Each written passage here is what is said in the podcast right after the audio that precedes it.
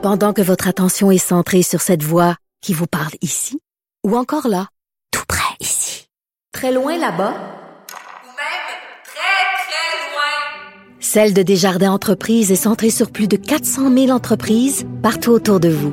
Depuis plus de 120 ans, nos équipes dédiées accompagnent les entrepreneurs d'ici à chaque étape pour qu'ils puissent rester centrés sur ce qui compte, la croissance de leur entreprise.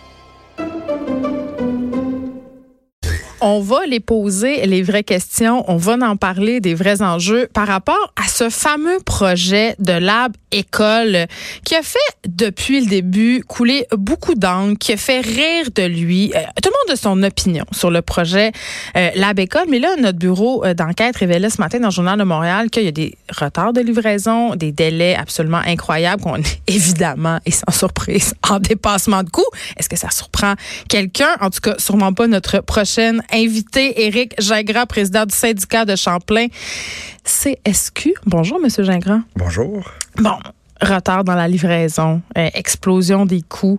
Euh, Est-ce que le Québec a perdu le contrôle du lab école? Écoutez, je ne sais pas si le Québec a perdu le contrôle. Oui. Mais euh, quand le ministère a eu cette idée-là, hein, c'était l'ancien l'ancien gouvernement. Dès le départ, on est on est allé en question parce que premièrement, on prend des gens qui sont pas issus de l'éducation. Ah, partez-moi pas là-dessus. la pipolisation de l'éducation, toi, Ben, chose. Comment vous les avez appelés?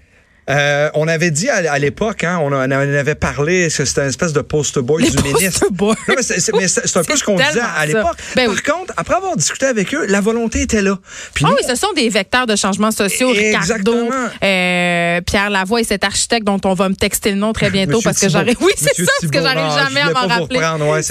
C'est le moins connu des trois. Oui. Mais leur volonté était là. Puis nous, quand on a fait une espèce de table ronde pour permettre à nos membres, hein, euh, sur la rive sud de Montréal, euh, de, de, savoir un peu c'était quoi leur idée, la volonté était là. Mais la première question qu'on leur a dit, c'est qu'est-ce qui va se passer? Combien de temps ça va prendre? Alors qu'aujourd'hui, il y a 3000 écoles, dont plusieurs qui sont désuètes, plusieurs qui ont besoin de rénovation, qu'on rénove aujourd'hui même, qu'on va rénover l'année prochaine, qu'on va construire cette année, qu'on va Ouais. construire l'année prochaine. Et pourtant, ces écoles-là bénéficieront pas de ça. Alors, est-ce que ça va être quelques chanceux dans six ou sept établissements? Ça va coûter 100 millions. Puis d'ailleurs, votre bureau d'enquête nous disait que c'était même pas le, le chiffre final. Non, non, Parce qu'on disait que le chiffre final va être connu à la fin. C'est ça. C'est le début de la catastrophe. Écoutez, 100 millions là, pour six écoles. Pas du petit change. Moi, je vous dirais qu'en éducation, dernière ronde de négociation, là, on est en égo, on s'en va en égo. Je, je vais faire mon syndicat.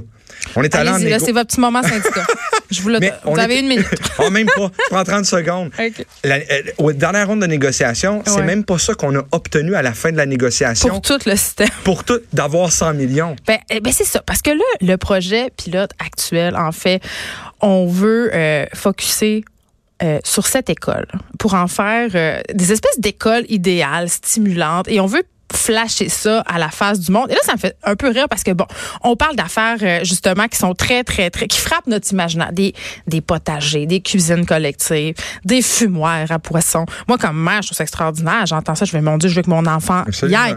Mais il y a une partie de moi quand même, ça me fait un peu rire parce que je me dis, au-delà d'aller flasher ces écoles-là à l'étranger, euh, moi, des profs, là, j'en ai à chaque semaine ici, des directions d'école, des, directions- des directeurs de commission scolaire, des directrices, et ils me parlent de leurs besoins. OK? Puis leurs besoins là, sont beaucoup plus terre à terre qu'un fumoir, même si c'est cool un fumoir. Je veux dire, il y a des gens qui disent on n'a pas de feuilles mobiles dans nos classes. Il y a des gens qui me disent les orthophonistes ont déserté.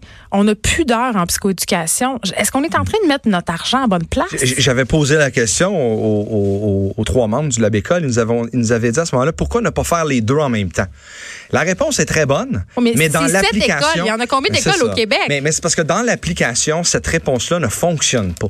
Parce qu'aujourd'hui, les besoins sont tellement grands que euh, on, on nous amène des chiffres qui sont ahurissants. Euh, J'entendais euh, avec votre collègue ce matin, M. Lavoie, Hmm.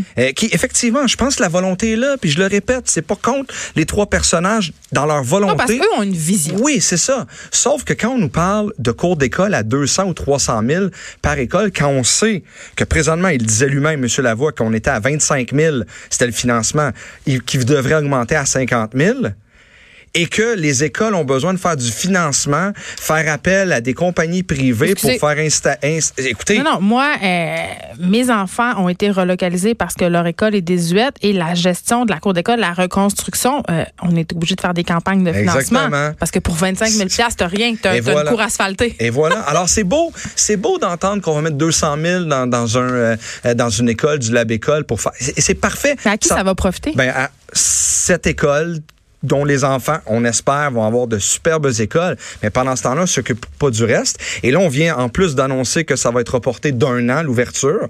Donc, si on va chercher des belles choses à l'intérieur de ce lab école-là, des, beaux changements de pratique, ben, ça va être pour les écoles construites en 2024-2025. Pendant ce temps-là, on les construit. À un moment donné, les booms d'écoles vont arrêter. Et puis toutes les autres qui vont avoir été construits il y a 5 ans, ils ont 10 ans, pas assez désuètes pour reconstruire ou rénover, ben eux, ils n'auront pas des, euh, des superficies plus grandes, des endroits. Donc, Non, mais comment on les construit, ces nouvelles écoles-là? Là, je vais revenir à l'exemple de l'école de mes enfants Ben oui. où on avait eu des plans où les lavabos, pour que les enfants puissent se laver les mains après avoir été aux toilettes, étaient trop hauts, étaient inaccessibles. Donc, pendant qu'on construit des écoles idéales dans nos écoles normales, Mhm, l'école du petit peuple, ben c'est mal pensé. Il y a des cours asphaltés. Euh, il manque encore de locaux. Les gymnases sont pas assez grands. Je veux dire, Ben- euh, on peut-tu avoir une vision globale de l'école? Puis vous mettez le doigt dessus. Là.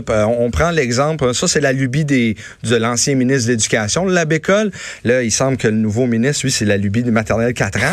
Mais prenons Oui. l'exemple des maternelles 4 ans.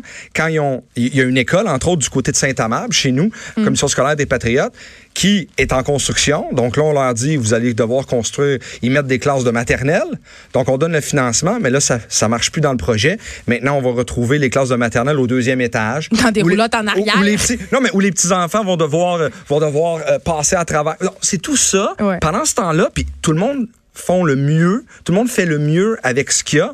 Ça veut ce- rien. Mais, ben, écoutez, pas assez. On va, on va s'entendre pour pas assez. Ben, avec- écoutez, quand c'est rendu que les professeurs paient de leur poche les livres qui Ah dans la ça, bibliothèque hein. de leur classe. ça, je peux revenir à votre micro, vous en parler n'importe quand. Je veux Parce qu'effectivement, ça, ça, c'est un gros problème. Il manque, il manque un paquet d'affaires. Puis là, pendant D'un ce bar des fumoirs à poissons. Et voilà. J'ai rien contre les fumeurs Non, à poissons. ben, là. ça frappe l'imaginaire, c'est que j'arrête pas de dire depuis tantôt. C'est juste que c'est vraiment littéralement des professeurs qui sont venus ici me dire qu'il manquait de feuilles mobiles. Mhm. Puis on sait qu'il y a- une partie qui est utopique là, quand le quand euh, on nous parle d'augmentation euh, du, du- de la superficie par élève, hein, c'est comme ça que c'est calculé. Oui, parce que les, nos classes sont surpeuplées. Ben e- effectivement. Et là après ça, on nous dit qu'ils vont l'augmenter de 30 euh, ça veut dire quoi? Il va falloir prendre un plus grand terrain pour le construire. Quand ce matin même, euh, la commission scolaire Marie-Victorin, où est-ce qu'on est, a de la misère à construire six écoles parce qu'il n'y a pas un contracteur qui veut donner des terrains parce que les terrains coûtent trop cher. Ben oui. Et là, il va falloir augmenter de 30% la superficie d'un terrain qu'on n'aura pas. Écoutez, il est là le problème avec le Lab École. Une belle idée, euh, des gens avec une belle volonté, mais malheureusement, aujourd'hui, quand tu as 100 millions à investir, tu l'investis dans des feuilles mobiles, dans des livres, dans des services, Oui. puis je vous dirais même dans des salaires. Pelleter des nuages, euh, comme on dirait. Euh, Vous, allez pouvoir revenir nous parler euh, du manque de profs parce que ça aussi, c'est un méchant La problème. pénurie, effectivement, il faut les attirer, puis c'est avec du miel qu'on fait ça d'habitude. Ouais, les, les salaires, pas des fumeurs à poissons. Éric Gingras, merci, président du syndicat de Champlain. Merci beaucoup d'avoir été là. De 13 à 15, les effrontés.